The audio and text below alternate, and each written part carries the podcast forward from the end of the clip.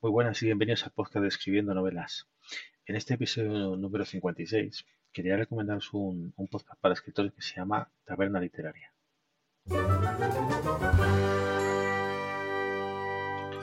Bueno, es un podcast sobre literatura desde un punto de vista de, la cultura friki, como, como, los propios autores indican.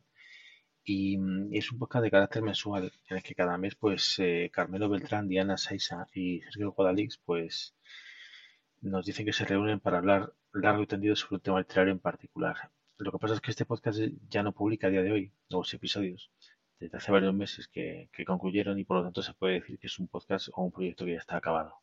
Lo recomiendo porque tiene nueve episodios publicados con una duración de en torno a la hora y que nos, nos pueden dar un punto de vista diferente en el mundo de, de la literatura. No hay muchos podcasts de literatura y como este es uno de ellos, aunque sea un proyecto terminado, pues es bueno bueno, pues poder, poder escucharlo. Es un podcast que además se, se puede digerir rápidamente. Son solo nueve episodios, aunque sean de una hora cada uno, y que seguro que no va a dejar algo nuevo que aprender, ya que toca diversos temas de, interés.